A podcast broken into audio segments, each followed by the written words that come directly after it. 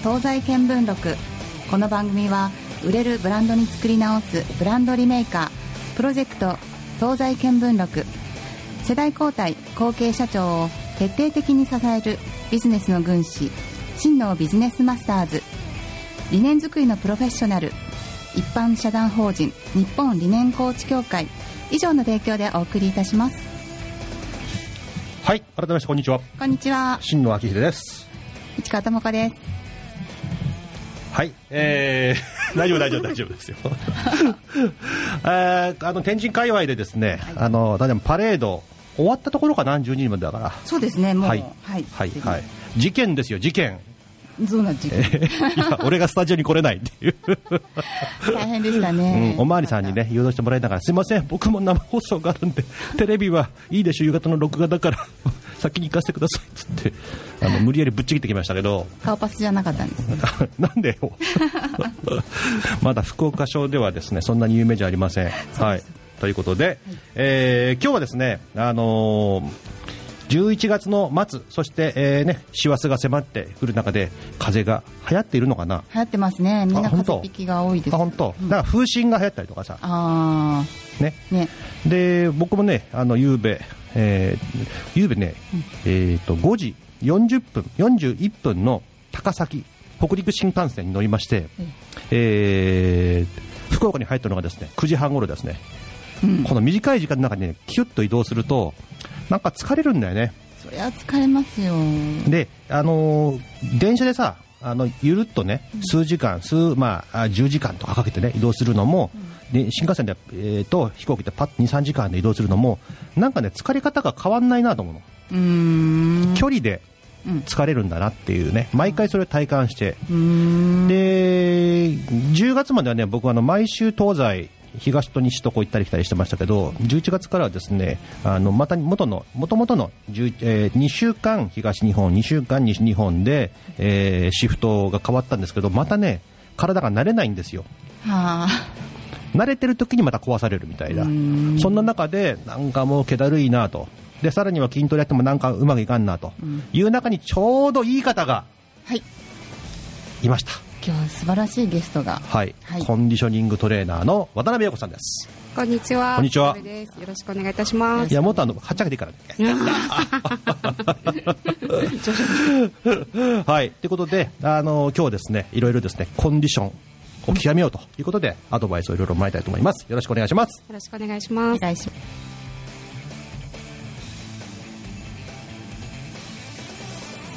77.7 Call Me 10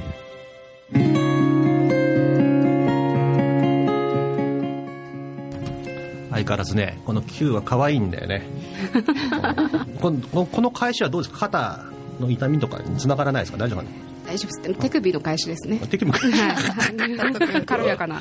あなるほどね。はい、えー、ということで、えー、友香先生、はい。えー、ご紹介してもらってもいいですかね？はい、えー、本日のゲストは鍼灸マッサージスロあスポーツアロマサロン、えー、エルココンの、えー、渡辺陽子さんです。よろしくお願いします。お願いします。コンディショニングトレーナーって僕言ってるんだけど大丈夫です。かねこれこのフレーズそうですあのー、まあえーと、鍼灸マッサージの、えーと資格を持っているんですが、そこから、えーと、スポーツ選手だったり、えーと、テレビと舞台に出られている方のコンディションのケアで、えー、と対応させていただいているので、はい。えー、とあながち間違いではないと思います。じゃあそこにさ 頭にさ凄腕ってつけても大丈夫？凄腕コンディショニングトレーナー、うんうん、助かります。ありがとうございます、えー、ということで凄腕コンディショニングトレーナーの渡辺陽子さんですけれども、えーじゃあ舞台とかさテレビとかさ、はい、アスリートとかだけども、はい、まあしょぼい番組ですけども僕なんかも大丈夫ですかね？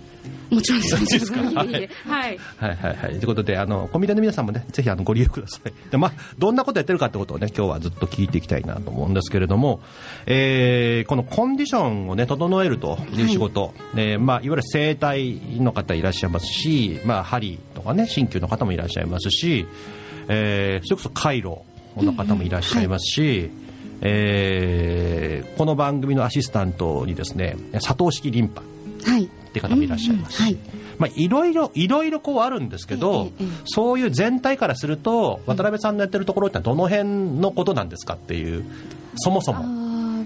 あそうですね、まあ、その資格を持っている鍼灸、東洋医学をベースにしたもので、えーと、体の、えー、自然治癒力ですね、東洋医学の基本の考え方なんですが、それを上げていって、うん、あの自分の体を治す力を高めていく、うんうん、それを針やお灸の力でサポートして、あの応援するっていうのが私の仕事なので、はい、なるほど。針お灸マッサージとかしない、あマッサージもします。マッサージもします、はい、針やるお灸やるマッサージやる、はい、であとはなんか電気治療とかもやるんですか？針に電気を通したりとか、はい、をやりますね。なるほどね。はい、あと顔最近流行ってる美容針とか、はい。そういえばフェイスブックにこうあったね針がこう、ええねねあれやるとさ男前になったりするかな？えっとねなっちゃいます。マジで？はい、本当。マジで？な。はい、男前になっちゃいます？なキリッとね、はい。本当？はい。なったらどうしようかな。ラジオからテレビにこうなんかシフトできるかな。できるか。はい。じゃその時に私あの専属でつきますので、はい。はい。あのあのモデルさんであの写真撮影のを中心にやってた方がテレビ出る前日に必ずあの針に受けに来てくれてたんですね。はい。ノリクさんに褒められるみたいですね。肌の調子がいいので、はい、もう外せないって言って毎週来られてました。なるほど。じゃあ、ともか先生は毎週行ってるわけだ。あ、まだ？まだ？あ、本当。じゃあ、これ以上良くなったらどうなるの？あ、まあ、メディア。メディアに出る？出ます。一回出たよでもね。なんかね。あそうでしたね。ああの昨日ちょうどですね美容針をやった方が、うん、あなんかちょっとあざになっちゃってたんですけど、うん、そういうこともあるんですそうですね。やっぱり顔ってあの手先とかと一緒で毛細血管が多い場所なので、うん、必ずしもならないとは言えないですね。やっぱりやはりあの刺激をするので、はい、でもそれはまあ注意深く普通ですが、あの確率としてはゼロにはならないですね、はい正直なところ。でも人気やっぱりあるんですね。そうですね。やっぱり自然の力で、自分の力で綺麗になっていくことができるのでやはりあの副作用もないですし、はい、あの芸能人の方たちも、はい、ご利用いただいてます、うん、やってみたい。まあそもそもねあのなんかさこう薬とか飲んじゃって、うん、その薬の力でこう急激に、はい、よくするってことはさ、その反対の力も作用するわけですよね。そうですね。まあいわゆる副作用だったりとか、お薬はやっぱりこう適量使えば良薬ですが、やっぱ長く長期間大量に使うとやっぱり毒になってくるっていうのもあるので。なくて自分が持っている力の底上げっていうことが、やはりあのその薬とちょっと違うところですかね、はい、若いとさやっぱりこう、ね、内側の力も強いんだろうけど、年取っちゃったらどうなんですか？そうですね。あの、新陳代謝とかターンオーバーって言われるものが、やっぱり20代は28日周期っていうので、こうあの生まれ変わっていくって言われてるんですが、ぱ40代、50代とか年を重ねていくとやはりあのかかる人は55日、うん、はい、55日、うん、なのでやはりあの皮膚の,、あの生まれ変わりが遅くなってしまうので、そういうのをこう針で刺激してあげて。するとやはり28日、若い時の細胞の変化に、あの戻してあげることができるんですね。なるほど。はい、じゃあそれはえっ、ー、と、うん、50歳、55歳、60歳、65歳どの辺までいけるんですかね？いけますいけます。ずっといけますか？80代もいけますか、ね、もちろんです。そのやはり、うん、あの年齢を重ねて筋力が低下すると、やっぱり健康年齢がこうやっぱ低下するって言われるんですが、うん、それによって刺激することによってやっぱその生まれ変わる力を、あの上げてあげることによってどの年齢の方にも対応できます。なるほどね。はいいやでもねおっさんになってね、結構筋トレやってるんですけど、はい、昔と比べてねこの筋トレの量と、食事と、はい、まあ、一応考えてるんですけど、ええ、筋肥大のボリュームが全然やっぱ若い頃に比べて、全然なんかこう来ないなみたいな、うんうん、やっぱそれ栄養補給ですよね。トレーニングした後にどれだけタンパク質アミノ酸とかを取ってあげていやまずでもね俺行く時に、まずプロテイン飲んでガーやるわけですよ、でやった終わった後にも飲むかまたは速攻で予約してたステーキ屋行ったステーキ屋ガー食って、うんうん、でまあ1対3の割合で炭水化物とタンパク質を入れるんですけれども、はい、つき方がやっぱねなんかやっぱ昔に比べたら全然だなっていう。そうですね。やっぱその吸収できてるかできてないかも違うかもしれない。ね、うん、胃腸の調子を整えて、はい、そのタンパク質取ってるものをしっかり効率よく吸収できているかっていうところもやっぱ年齢によって変わってくるところそうか、はい、じゃあ内臓が弱っちゃってるんだね。そうですね。だからやっぱタンパク質を取る習慣がない方とかはやはりどうしても内臓が、あのそういうふうに慣れていないので、そういうところを整えてあげたりとかしていくのが必要かと思います。なるほど。じゃあそういうアドバイスも含めて渡辺さんはこうやっていらっしゃると、そうですね、あのまあトレーナーの、うん、えー、経験もあるので、まあ、そういうと、私のこう今まで培った経験の中で、あのえ患者様だったり、クライアントの方に合わせて、はい、アドバイスをさせていただいてます。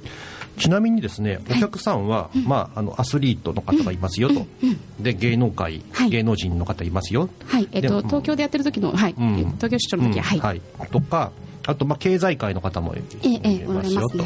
ということであとはそうでない方ってどんな方があとどの辺のゾーンなんですかこう。男女あ主婦とか、えー、スポーツ選手アスリートサラリーマンどの辺が多いんですか？福岡でもお店ですと、やっぱ女性、働かれてる女性が多いですね、はい、えっと、そうですね、実業団のアスリート、それ以外はやっぱ女性の、えー、働かれてる方が多いです。はい。これ女性ってその、いろんなまあねあの、はい、生態からアロマからいろ,、まあ、いろいろある中で、うんうん、渡辺さんをチョイスするってことは、うん、これ何が問題で相談に来るんですか？あそうですね。もちろんこう痛みがあるきっかけで針を受けたいっていうのと、うんうん。まあ、入り口はその痛み肩こりだったり、腰痛だったり、うんうん、あとはやはり美容針っていうのが今こう女性の方がこう美容針？美容針ですね、そうですね。その辺できっかけに入あの来ていただいて、うん、でそうですね。私アロマもやるんですが、うんうん、その組み合わせっていうのがそのカスタマイズできるので、うん、そころにそのパーソナルの問題に合わせてあの提供できるところが私の強みかなと思っているんですが、なるほどね、はい友果先生は、今40歳ですけど、はい、周りにいらっしゃるお友達とか、まあ、ご自身も含めて肩凝ったなとか、うん、ちょっと針行きたいなとかってあるんですか？ありますね。もう私の周り、やっぱりデスクワークの人多いので、うん、もう常に肩こりに悩まされてたり、でもやっぱ針ってやっぱ皆さんこう、うん、なんていうんですかハードルがあるというかやっぱ怖いとか、痛そうとかそうそう。だから最初は整体とかねマッサージの方に行っちゃうんだけど、その向こう側なんだけど、それなんか治んなかったら針なのかなというのはあるけど、そもそも針に行こうかなって思う人いる。どうでしょうね、うん、ちょっとやっぱりハードルが高いから、うん。ね、あの信頼できる方のところだったらね、うん、おすすめできるけど、針行ったらっていうふうには言えないですよね、この方の針行ったらみたいなことは、必殺仕事人みたいにねなんか、どんだけの？首ぐさっといって行っちゃったりとかね。いやないかそれはね。違うよ、はい、違うね。はいはいはい。へえ、でじゃあ朝からこうご予約いただいて針治療しながら、またはその美容針も含めてってことですけど、僕も針ね行ったことないんですよ。ああそうですね、はい、やりたいなって、うんはい。親は結構やってた。けど針行ったらやっぱ変わりますかね？うんと何がですかね？変わる何かなんか目的によってですけど。やっぱ肩はい、肩首ですよね、肩首の凝りはずっともうあるのと、はい、やっぱ筋トレをやってねなんかねやっぱこうこう痛いんですよね、うんうんうん、上腕三頭筋とか痛いんですけど、うん、中の方が、うん、やっぱ中の方はやはり、うん、あの針のアプローチが得意な部分ですし、鎮痛効果やはり、あの針の特徴でもあるので、そういうところで、はい、ご利用いただくことは可能ですし、あの症状を緩めることができると思います。ここのね腱がね痛いんだよね、うんうんうん、もうこれ多分やりすぎだと思うんだけど、うんうんうん、いつもなんかこれささくれ立ってんじゃないかと思うんだけど。いやささくれ立ってるでしょうね。今治療時なんじゃない治療時クリーニングしちゃダメかなそうですね。クリーニングしましょう。マジで？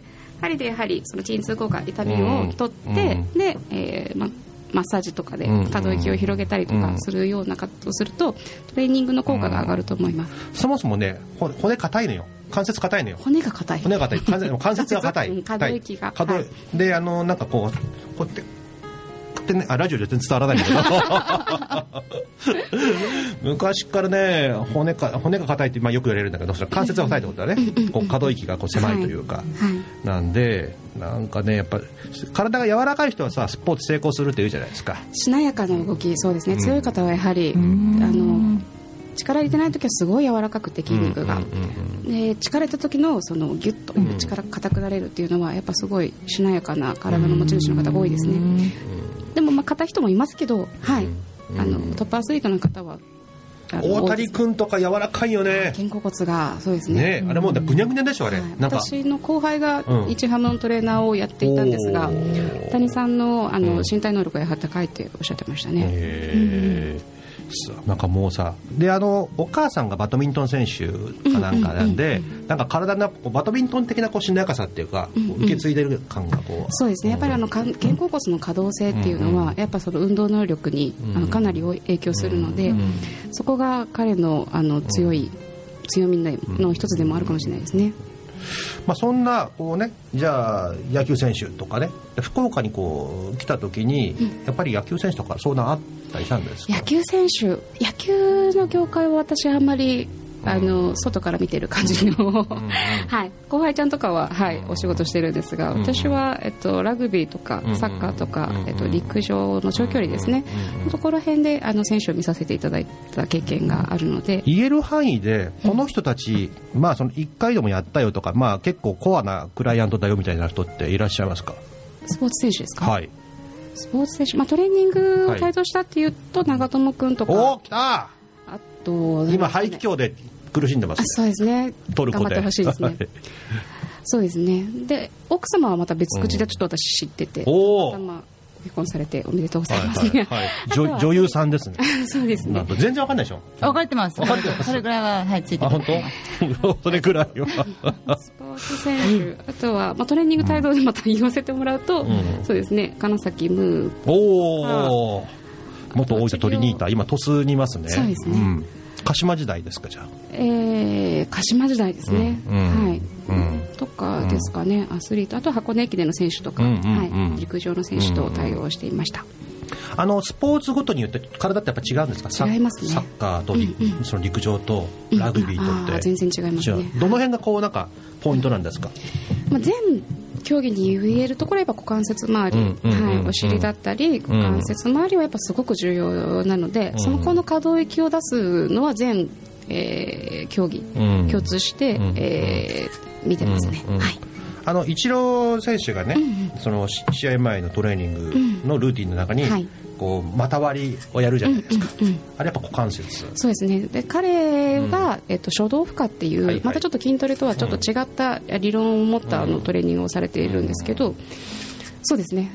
あの彼はやっぱりしなやかな、あの体使いが特徴だと思うので、うん。あのああいうルーティンをお持ちになっていて、あのー自分が動きやすい体に持っていく方法も彼は備えているというかもう経験で分かっているのでそういうのをそうですね股関節の可動性を出してうん動きやすい体を作ってるんだと思います、なるほどね。いや初動負荷で西陣にあるんですよ、あそうなんですか。はい、ワールドウィングですね、でも会員なんですけどええ。1か月後ぐらいねあのほぼ毎日行ってたんですけどほん毎回行ってたんですけど、なんかね忙しくできなくなっちゃって、結構やりましたよでも。あ本当ですか？あのこうななんつうの？フライみたいな感じで、うんうん。ひ開くこうね背中にこう、ええはい。であの初動負荷なんでそんなにね荷重かけないですよね。そうですね。3, 3キロとか5キロがいいところだね、そうですね。初動負荷の特徴はその軽いあの負荷で可動性を広げるっていうのが、あの特徴だと思うので、はい、私のフットサルのトレーナーをやってる時の選手に、あのインストラクターをやってた人がいてですね。そういう方がやはり特徴的なストレッチをしていましたね、うんうんうん。だから彼らはアイシングをしないアイシングをしない。筋肉を冷やすっていう理論を、はいはいはい。えーとはちょっと違った考え方をお持ちなのか、はい、アイシングはしない。でもさすがに指脱臼した時は素直にアイシング受けてましたけど。これ基本つけないですね。これそれこそね工藤さんの昔のコラムで、ソフトバンクのね監督の、アイシングしないのがメジャーの今の流行だみたいなことを、ただ日本にはなかなかそのエビデンスがないからはい。取り入れられないんだけど、いつでそっちになるんじゃないっていうのを書いてたことがあって、おソフトバンクそっち行っちゃうかなと思ったんだけど、まだやそこまで行ってないみたいですね。そうですね、どうなんでしょうか。いろんなこうトレーナーさんがソフトバンクもおられるので、考え方があってで野球選手は特にまたパーソナルでつけてる方も多いのでそのトレーナーさんのあの、うん。指示されている方のあの、理論であのコンディションを作っていらっしゃる方が多いんじゃないかなと、うんうんうん。はい、思います。あのーピッチャーもさ、日本でピッチャーやってねそこそこ活躍したらメジャー行って、行ったらすぐにパツンってやっちゃうじゃない、あれ何なんでしょうね？まあ、でもやっぱボールと投げる、あのなんですかね、あの感覚も違いますし、そうですね。どうなんでしょうか？そういうのもしもしじゃあ渡辺さんがん。メジャーリーガーになるよっていう日本人に帯同したとしたら、どこを気をつけてみようかなって思います？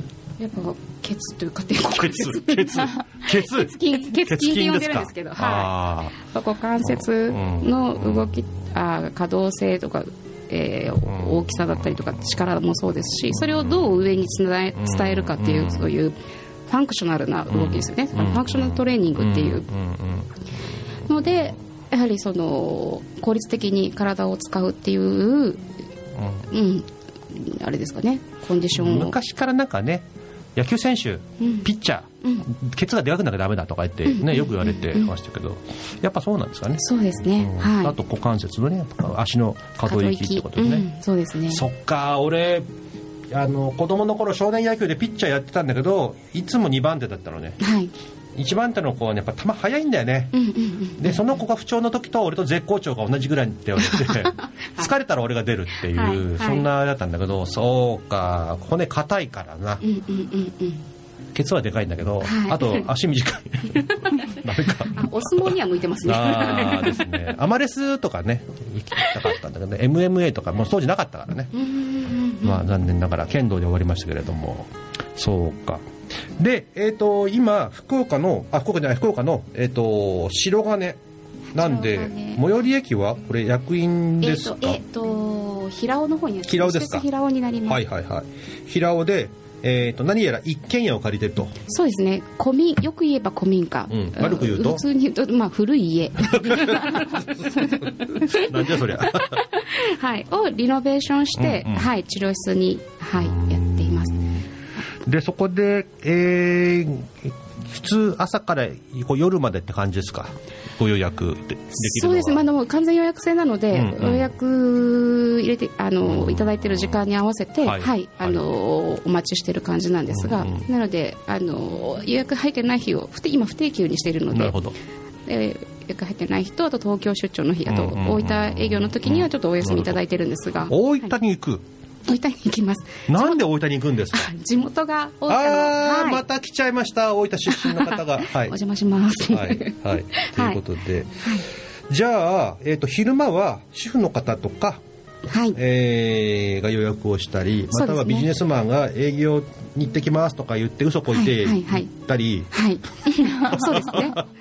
そうですねって認めていいのかそうですね。はいそういう方とか、あの夜のお仕事の方が来られたり、うんうんうんえーと、たあのの飲み屋の姉ちゃんとかもママが。ママが来ますか？たまたまですね、はい、えっ、ー、とドクターに連れられて、はいはい、えっ、ー、と天神にあるクラブに行って、うん、私まあ、うん、お客さんとしてはこう一点で行って、うん、で、ま、ママと、はい、美容針の話して 行くわって言ってお待ちしてますって言ってママご来院していただきました。なるほど。まあやっぱね、あのご近所でね、はい、お互い様のビジネスをやっていかないとね、えええ、素晴らしいですね。ねありがとうございます。でもね、大体飲み屋のママってね、大体神経も使うしね、体もね、いっちゃってるんで、あの仕事終わってから行く人もいるしね。うんうん、そうですね。またその出勤前にこうね行ったりとかね。うんいう、まあ、その時間帯だから飲み屋のママいますんでどうぞ皆さんあの3時頃行くとですね大体飲み屋のママいますので、あの華やかな方が、ね、い。らっしゃいますんで、はい。えーと、じゃあ僕らは夜とか夜何時までやってるの？夜は最、えーとうん、最7時8時、まあ、そうですね、うんまでやってます。8時まで、はい、8時に入ればってこと？8時が受付は7時なんですがお電話いただければあのお待ちしてます。なるほど。対応しておりますので、はい、じゃあちなみにあれかな？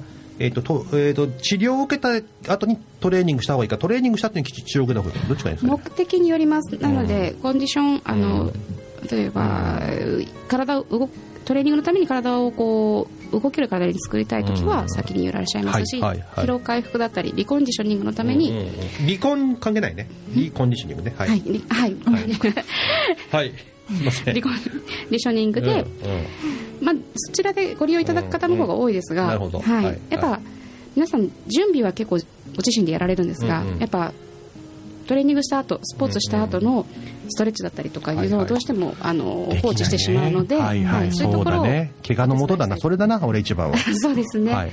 はい、でも俺か渡辺さんのところに行ってあの筋トレやって終わってまた行くみたいな、うんうんうんうん、2回？そういう利用されてる方もおられます、うん。はい、じゃあちょっとそれで予約をしよう。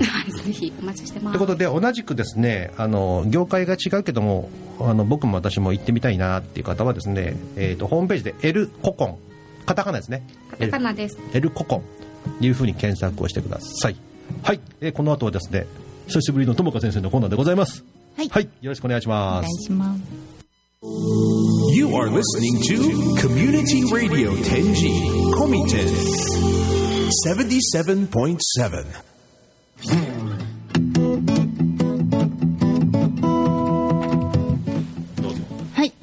えっ、ー、と、久しぶりに市川智香のコーナーです。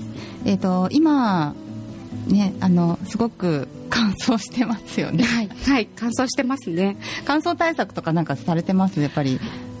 あのお客様とかにあの加湿器を炊くとかですか？アロマを炊いて、うんうん、はいなのでそのアロマにこう風邪ひかないように、うん、あの香りを選んで、はい、あの加湿器を炊いています。あ、うん、なんかさっきから時々あのアロマの話が出てくるんですけど、あのやっぱりアロマを勉強されたりとかそうですね。あのアメリカで勉強された先生をちょっと支持してあのそこで働いてた時もあってですね、はい。あのアロマのスポーツ、はい、スポーツのマッサージにアロマを取り入れたりとか、はい、で自身のあのケアにも、セルフケアにも取り入れたりしています。あそうなんですね、やっぱりそういったねあの香りとかそういったものの影響を取り入れながら、はい、香りで、えー、と感情的な部分に作用して、身体的にこうまた、あの疲労回復効果だったりとか、皮膚から吸収することによってまた効果が、あの期待できるので、はい、それで利用しています。そうなんですね。あとあの栄養の話とかもね、さっきたくさん出ていらっしゃいましたけれども、私もその栄養のことをすごく興味があってずっとやっているんですが、今私が結構こうおすすめしているその水分不足にならない対策としてはですね、えっ、と今熱射病とか暑い頃って、あの水分と塩分一緒に取りましょうって言うんですけど、やっぱりあの冬になってもやっぱり塩分と水分をうまく取ることをお勧めしたいなと思っていて、今日はちょっとそれについてちょっとお話ししたいんですけど、その冬になってくるとあったかいものが美味しく食べれるようになってくるので、はい、えー、いい出汁を取ったスープをあの召し上がってくださいとい。うことをよくお伝えしててですね、はい、でそのだしもですねあのそういった顆粒とかそういったものではなくて、えーと、簡単にその野菜の、まあ、端とかね、そういったものを煮込んで、野菜の出汁を出したりとか、はい、あと鶏の手羽とかガラとかそういったものからまあお出汁をした取ったスープに、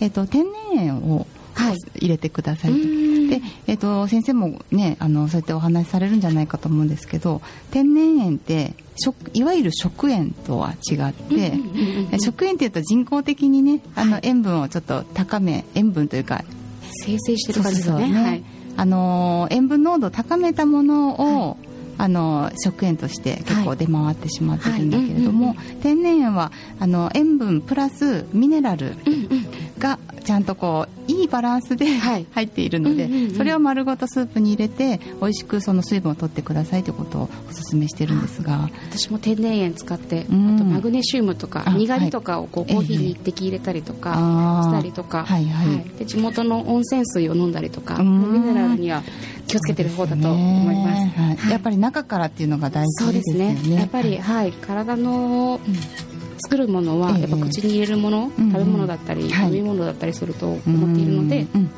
ここら辺は私も、はい、気をつけてやっています。はい、しいですね。私もそういったなんかこうやっぱりコンビネーションで体の中に入ってくるっていうことをすごく、あの重要に考えています。そのミネラルの中では例えばその亜鉛とか、はいっていうのはその味覚に関係するっては言われて有名になってますけど、はい。はい、実はその傷の修復とか、ええ、そういったものを促すのもやっぱり亜鉛の力だったりして、うんうん、でえーと、そのミネラルの中の一つが亜鉛なんですね、うんうん、あのうまくそういったものも取り入れると日々のこの体の修復とかにも役立つと言われてますので、はい、これからじゃあちょっと亜鉛も、そうですね。気にして、はい、あの貝貝類とかあと甲殻類、エビとかですね、そういったものにも多いですか？多いと言われてます。あと、あの普通に穀類ですね、あのちょっとあの玄米により玄米だとちょっと食べにくいかもしれないんだけどぶつき米と言われてる3部ぐらいについたもの、ごぶつきとかよくあの設定ありますよね。はい、ああいったものにも亜鉛よく含まれてるので日常的に取れる形で、はい、体の修復を、はい、ミネラルからですね、はい。おすすめしています。はい、私も気をつけて撮ってみます。はい日はこれぐらいで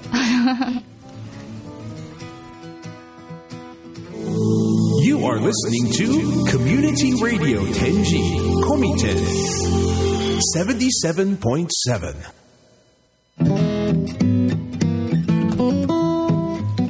なんだかよくわからない締め方になってるごめんなさいちょっとなんか雑談になってきて楽しくなっちゃったのでああねもう締めなきゃリスナー不在の番組でございます。そうです。もうそあのそもそもリスナーのことは考えてません。ってことでしょ？ものがはい楽しんでなんぼですよねそうね、そうですか、はい。大変申し訳ございません。あのこの番組を聞いていただいているあのコアなあのわずかな方々大変申し訳ございません。市川智子方はお粗相をやってしまいまして。まあ、いつものことですが、あの 自己満足な3分間でございましたが、引き続き後半もよろしくお願いします。お願いします。えー、と渡辺さん、今ね、あのー前半の終わりのところで出ました大分のふるさとはい。ということでね、すいません、あのまたあの僕ね、何の策もございませんが、大分の人が集まってくるんですよね、番組にね。で東京でやる番組はね、何の策もないんですよ、何の策もないんですけど、またもや、私、あの片方、親の片方が実は九州でしてとか、めちゃめちゃ多いんですよ。一番びっくりしたのはね、もうね、何年も付き合いになって、2度目、3度目のゲストさんが、いや、実は僕、あのお母さんがあの大分でしてとか言って、なんで今まで言わなかったのと。でそのお母さん方のおじいちゃんがあの大分の佐伯ってところで映画館やってましてって言ってえっってでそのままメッセージをねうちの袋にガーって言ってこの何々さん知ってますか？って言ったら知っとるよ。うちのお父さんがメンテナンスの仕事やられてたのマジかみたいな。すごいつながりますね。そんなんでねあのもう前世は必ず同じ村の中で生きてたっていうね。間違いないっていうね。ってことであの大分武田でございますね。はい。またねこの武田の人だらけに今なっちゃってるの俺の周りも すいません。弊社の 大分事務所にですねいつも来てもらってる方も今武田在住ですけれども、はい。この前ねあの東京の、えー裏庭さんってわかる？いえ。あの裏庭っていう居酒屋チェーン店があるんですよ。大分の料理だけを出すチェーン店が、へー。わーっと辻ヶ丘発で千歳船橋とか吉祥寺。うわーできてるんですよ。はい、で八王子にもありますね、中央線にもありますね、でそこの社長さん紹介してもらったの。でそもそも、まあ、ちょっと情報があってその方は大分人じゃないのに、大分の食材の料理を出してると。暑い。で大分大好きなんだって話で、取材に行こうと。取材に行って東京の番組に出てもらおうと。はい。いうふうに取材をしてたら、なんでこれ大分なのっていうといやお父さんがですね大分出身なんですと、えー大分どこですか？武田ですみたいな。やばいすごい。また武田かよと。いうことで、あのーまあね、あの三日月ロックもこの番組出てますけれども、下北にある武田出身の先輩ですねもありますし、はい、もありますし、えーね、あのーそれこそ武田の皆さんも、あとあのトモクローバーもそうですよ。ああ大久保さん。大久保さんも、はい。大久保さんにはあのうちはあのサポートしてますんで。あそうなんですね。はいはいはい。すみません、内輪話になってます。で、えっ、と、まあ、マイヒストリーということで、渡辺さん、武田出身なんですね。はい。で、武田出身で、えーご実家は何屋さんだなんですか？実家はですね、ええ。えーと黒毛和牛農家はい。で繁殖農家をやっています、おー。ということで、肩もみながら牛のおっぱいも揉むっていう。そうですね。お灸据えたり。お灸据えたり。あのはえい、それはさ、牛がなんか悪いことしたからお灸据えてるわけ？えっ、と違います。あの子供を産んでくれた、うんうん。あのうん。母親牛に、あの回復を促すために、はい、お灸を据えたりあとは、まあ、その安産ですね。の,、えーのためにお灸を乗せて、はい、温めてあげてます。聞くのかな？聞いてる？ね。気持ちよくうん。気持ちいい顔してあじっとしてるので多分気持ちいいんだと思います。まあ、そりゃそうだよね。うだよね。味噌を引いてですね、関節球なんですけど、直接もぐさは置かなくて、うん。味噌を敷いて、その上にもぐさを持って、ん。もくもくと火をつけてですね、なんか体あったあったかい感じで受けて受けてくれてるのかな？そうです。あの、いあのこう目を細めてふーんっていう顔してますけど、はい。へーじゃあもうご実家も代々畜産ってことですそうですね。畜産を中心にしたのは父の代からなんですが、えっとそうですね。今は兄が継いで、か。うんうんうんうん。はい。100何頭いるのかな、うん。子牛入れると100何頭いますね。でこの前なんかさ、あのー牛の大分県の牛ってほらなんか品評会で優勝したで。そうですね。うちの地区のうん。代表の方が頑張って、おーはい。すごい。その時ちょうど父が振興会長をやってたので、お仙台まで応援に行って素晴らしい、はい、で受賞してきましたね、あの受賞した牛ははい。何年後に出てくるんですか、もう何年後にもうもう出てますか？出回ってるあれは種牛じゃないんですあ種牛わかんない。ちょっと私も詳しくないんですけどだからやっぱその子孫もう出てるあもう出てる。と思います。ちあょっと私も詳しくないんですけど。その前ほら宮崎がねずっと優そうですね。何の分野で日本一かっていうのがあると思うんですけど。はい。はい。なのでもうなんかあれだけ聞いたらね、うん。あのニュースだけ見たらあもう牛の日本一大分、うんうんうんうん。鳥の日本一大分 芸能界幸子日本一。まるっとなっちゃうっていう。はいはい、まあ、でもあの、まあ、そうですね。だからどの分野かっていうのがあるので、いろんなところが日本一って何でどこがなんだみたいなことにはなってましたけど、うん。あはい。そうなのね、ちょっとはいそうですね。じゃあまああの今をときめくあの文豪お大分牛の、まあをやってますよと。はい。いうことで、じゃあなんでそのね今をときめく畜産をやらずにそのおコンディショニングトレーナーの道に行ったのかなっていう、そうですね。もともと、えっと、スポーツの業界で仕事をしたいっていうのを武田高校時代に思ってから、はいはい。はい、それで高校時代なんですね。そうですね、うんうん。でその時はまだインターネットが発達していなくて、うん。はいトレーナーという名前をで仕事されてる方も少なかったんですが、その中で女性トレーナーさんに手紙書かせてもらって、うんどうやってトレーナーになれますかって言って すごい。で手紙を書いてお返事をくださった方の中にそういうこういう道があるよっていう一つに鍼灸師っていうのがあって怪我した人をサポートする仕事をしようと思って鍼灸師にの学校に行きましたね。でえじゃあもう、はい。そのアドバイスがうん。針だよ鍼灸師だよっていうことだったの？それは。いえ何個か選択肢がありました、まあ、体育大学に行ってとか、ええあとはアメリカの ATC 取ったりとかおっていう。ATC ATC えっていうアメリカの、うんうん。えートレーナーの資格ですね。あなるほどはい。日本は民間認定なんですけど、うん。そのアメリカのトレーナーの資格を持ってる人もいるよっていうこういろんなこう道を、うんうんはいうんあのー示してくれてたんですけどその中の、まあ、鍼灸師っていう道をう私は選択した感じですかね。んなるほどね、はい。で、えーとまあ、コンディショニングトレーナーと呼んでいますけれども、はい。えー、とこのこの何年かかなと、日本では。はいそうですね、うんで、まあ、あっという間にこの 10, 10年5年でうわーっとコンディショニングのことが、こう一気に中に出てきた感じしますけど業界的にはまだまだなんですか？うん。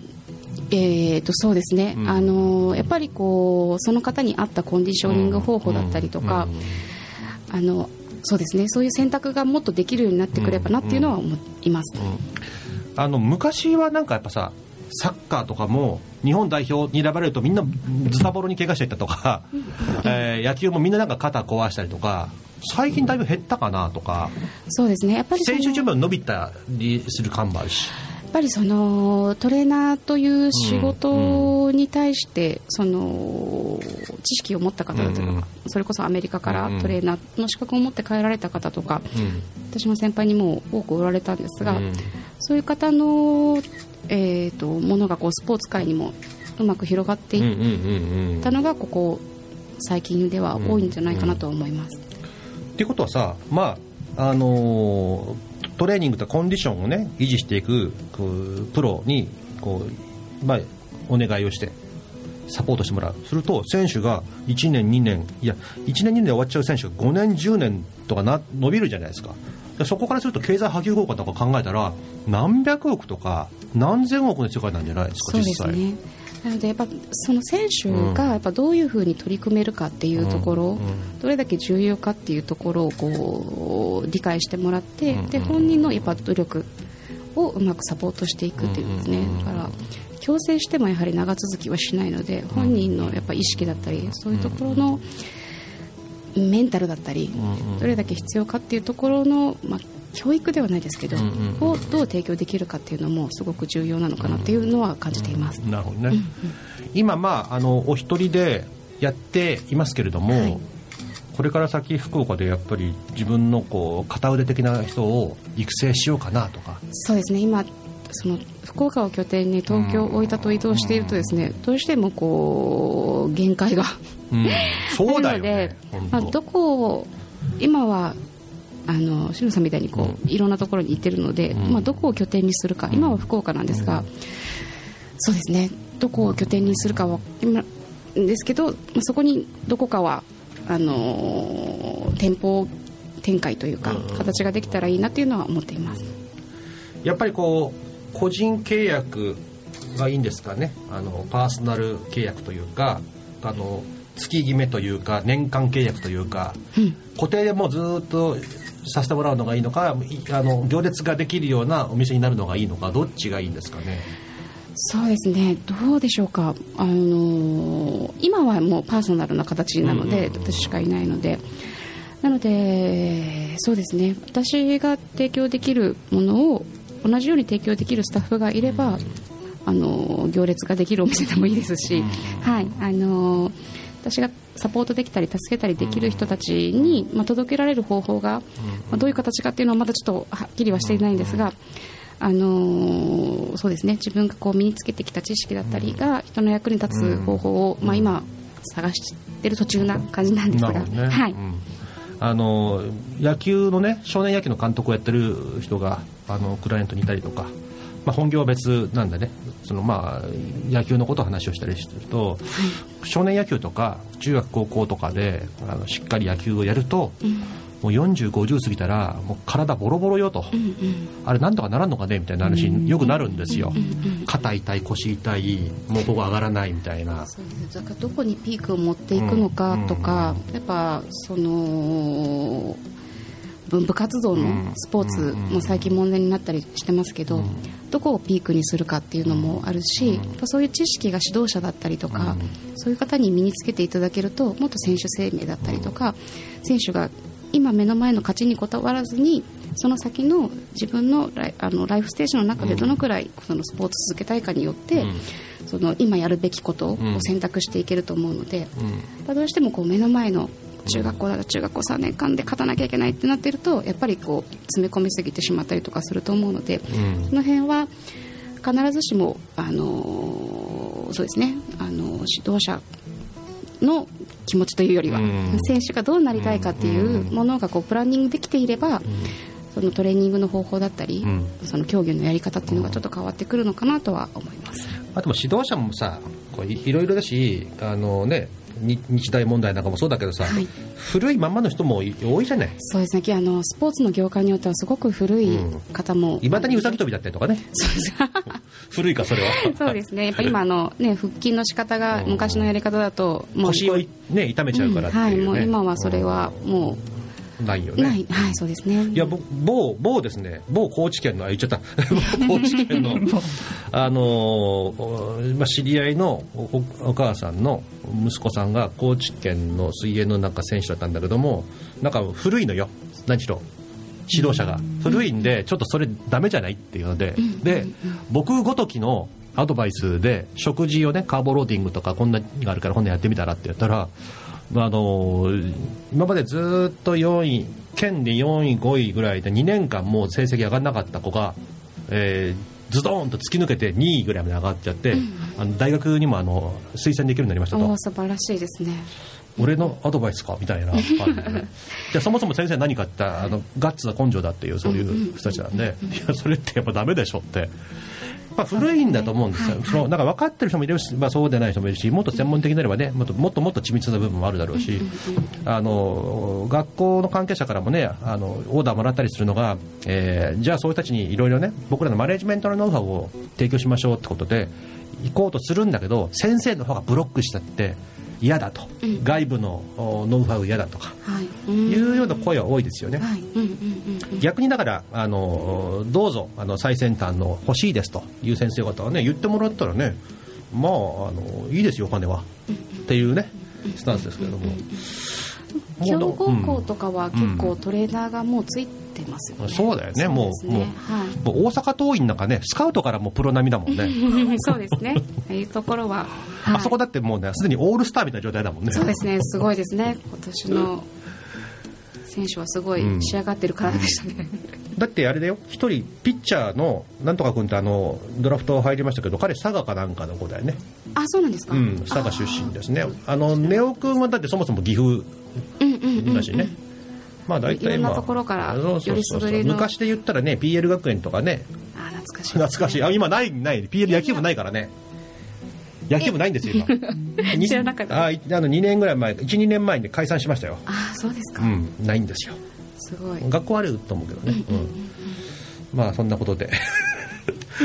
あのープロがプロがもうあの認められるというか本物が認められるという時代にしなきゃならないなと。そうですね、ん。はい。あのますますですね認知を広めていきたいなと思います。この後はですね渡辺さんの魂の声をお聞きします。You are listening to Community Radio Tenji Komiten 77.7.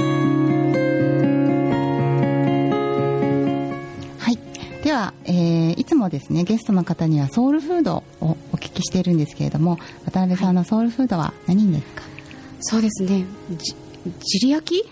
うん。何？大分の郷土料理だと思うんですけど、はい、ジリ焼き？はい何ですか？ジリ焼き何？えっ、とあのホットケーキうんのうん。もっと田舎版みたいな感じで、はあはあはあ。のたまたまですねうん。先週こう実家に帰ってる時に姪っ子がうじり焼きを作っ実家あ家で作るっていう宿題みたいなのが出てほて一緒に久しぶりに作ったんですけどよく、あの祖母があのおやつの時に、小麦粉とお水、うん。でまああと砂糖だけですね、うんうんのクレープみいたいなのものをこうん。う薄く焼いて、うん。そこに黒糖をこう敷いてですね、でくるくるくるくるって巻いてうん。食べるっていうのがクレープじゃんそれそうですね。だから今言えばそうですよね。でも昔はやっぱそういうこう少ないこう材料で、うん。あの貴重なこう砂糖を入れたうん。お菓子だったみたいで、あお菓子ということなのね。お菓子そうです。おやつですね。はい、うん。なんそれをなんか,、まあなんかあの食べるもんなくて小麦粉しかなかったとかね水豚みたいななんかそうそうですね、うんだからあの大分の郷土料理そのとあえっと団子汁みたいな。団子汁ありますね。ああいうの団子の汁とか野生馬とかの。野生馬とか野生馬とかわかんないでしょ？わかんないです。野生馬ってねまあえっ、と麺の平麺ってわかる？平,、はい。平麺のほうとうみたいな。ほうとうみたいなあれに、えーきな粉とお砂糖が入って、こう混ぜて、あのまあ、スイーツですね、うんうんそうですね、うんはい、それのなんかもっと田舎版なのかな、はい。をいや武田しかないと思う。本当ですか、うん、うちにうちあの同じ県県南？県南、最近だけど見たことない。だからばあちゃんのバリエーション的にはもうニラを入れたりとか、はい。そのまあ、その時は黒糖挟まないんですけど、うん。はい、けどバリエーションが家によって違ったりとかして、はい、それでそその最近のその姪っ子に言われてうん作ったのもちょっとあって、はい、それを久しぶり食べて、はい、素朴なあの味わいの美味しさを久しぶりこう味わったのが、はい、私のソウルフードを思い出しました。ほう、ジリ焼き群馬にもありますね、あ本当ですか、うん。大分。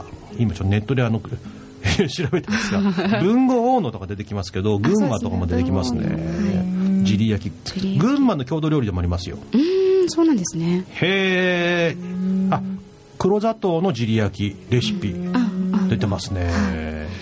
ちょっと高級になると卵を入れるっていうのでその試したんですけど あやっぱ素朴でこれね？こ入れない方が。のこのこのあこれ分かった。これ分かった。これ分かった。このなんつうのかな。このまあ卵焼きみたいにこうさええ。重ねてこういう感じにこううんうんねうんうん。あこれおしゃれですね。おしゃれです。おしゃれ。全然あのラジオでこれとか全然あれだよね。伝わらないよね。そうですね。あのまああいいわゆるだから平のものを折りたたんでそうですね。はい。あの卵焼き状にするってそうですね。いうねはい。うんうん。とジリ焼きとジリ焼きで三重町の郷土料理になってますけどおばあちゃん三重町の人？いえ。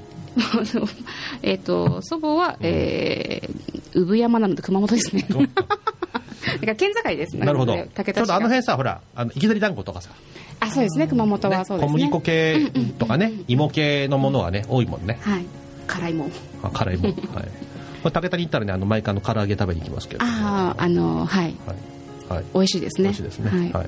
大体こう自分家はどこの唐揚げを頼むかっていうのが大体家で決まっていて、ん。はい、お家の近くのお肉屋さん、うちはあっちみたいな感じので、はい、唐揚げ好きな味が決まってます。味が違うんですか？違います違います、はい、下味が全然違うので、はい。そもそもね大分だけみだったのよ。俺も他に他の地方に住んではい。分かったんだけど、唐揚げ専門店が存在していて、ん。行ったらキロで買う。うんうんうん。で段ボールでもらって帰る。そうですね。段ボール？段ボール。で はい。1, キロ2キロ3キロ5キロ。そうですね、まああのえー別名元祖ミニバーレル。おしゃれに言うと。おしゃれおしゃれに言うと。あのあのケンタッキーのね。はい。だからあれだだ完全に段ボールだもんね、はい。油を吸収できる段ボールになってるもんね,、ね。東京の時にケンタッキーの社長さん、ん。お客さんだったんですけど、あの国はどこやっていう話で、九州の大分になりますって話した時に、わあ大分は苦戦したよっつって一回撤退したって言ってましたね。中津がねはい。な中津に中津に出して中津なんかですあのケンタッキーはね世界で2点だけ撤退してるんですよ。ああそうなんですね。オーストラリアと中津。そうなのであの大変だったんだよって言われてなんかすみませんって言って謝った覚えがあります。いやあのー謝る必要はない。今はねあのーねデパートの中に入って存在してますけども中津も長もねそれ以外はもうないっていやいやいやい。やはい、どちらも美味しさがあるんですけどやっぱどうしても唐揚げを食べたくなりますね、そうね。はい。はいはい。えともか先生そんなの知らなかったの？知らなかったです。え神奈川ではさあの 唐揚げってお肉屋さん行って段ボールで買ったりしないの？買わないでしょ。そうなの？あそうなの？ミニバーレルでしょ。ミニバーレル。そうなのねなんかさ横文字でさなんかねよ 横浜があるからねよよそから入ってきたらね黒船がやってきてね。国を開けなさいみたいな。そうそうそうそう。迫られる。そうそうそう迫られた。で武田はねあの我我々はそんなことやってませんっていうあのキリシタンのね隠れキリシタンの里なん。でね、そうそうそう。そんなところでございますが。はいえー、ということでお送りしてまいりました。あっという間の1時間でございます。えー、なんか渡辺さんうちの番組の アシスタントになってくれるってことで。はい喜んで。即決でしたね。素晴らしい、じゃあ次回以降ですね渡辺さんいつ登場するかまたあのご期待ください、えー最後にお聞きしたいと思います。渡辺さんの人生のミッションは何でしょう？そうですね。働く女性だったり頑張るアスリートの役に立ちたいと思って今の仕事を続けています。はいじゃあこの番組をですねうまく活用していただいて、はいあの働く女性そしてアスリート、えー、と一流も二流も三流も3.5流も4流もそこにいた方々も含めてですねエルココンにですね集結ということで、えーどうぞあのカタカナでエルココンと、えー書いて、えー検索してもらえれば出ますのでご予約の方よろしくお願いします。えー、トモ先生ありがとうございました。はいこちらこそなんかアシスタントちょっと板についてきた？いやまだまだ修行が足りません。あーねまあ、基本的にね、ほら、周り見ない人だからね、一点集中でこう自分の世界がマイワールドがあるという、そんな、はい、急に振るなよ。申し上げることはありませんあそうですか。はい、わかりました。この後今日あのランチどこ行こうかな？な何が食べたいですか？えー、美味しいものが食べたい。なんかルンルンランチ。ルンルンランチ、ぜひご一緒させてください。ルンフルフル今時ルンルンとかいうやついるのかよ。はい、はい、あのーはい。あのなんか患者さんの前をこう、ヘルス見行ってきますっていうのを、うん。ルンルンランチ行ってきますって言うとみんなが行ってらっしゃいって言ってくれるから、だからそれからもうルンルンランチ行ってきますって言ってなるほど。はい、じゃああの技です。当番組も終わったらルンルンランチということで、はい、はいしたいと思います。はい、えー、12月のですね、えー今日4週目です。今月からですね、1週目、4週目のオンエアになりましたので、えー、また今後もですね、1、4週で続けていきたいと思います。ということは、来週ですね、12月の1週目がオンエアでございます。そして最後の週が23日ですね。はい、ということになりますので、えー、素敵なですね、えー、師走を過ごしてもらえればと思います。来年ね、増税もあるし、頑張ってね、今のうちに下地作っちゃおう。おう はい、ということでありがとうございました。ありがとうございありましたがとうございました。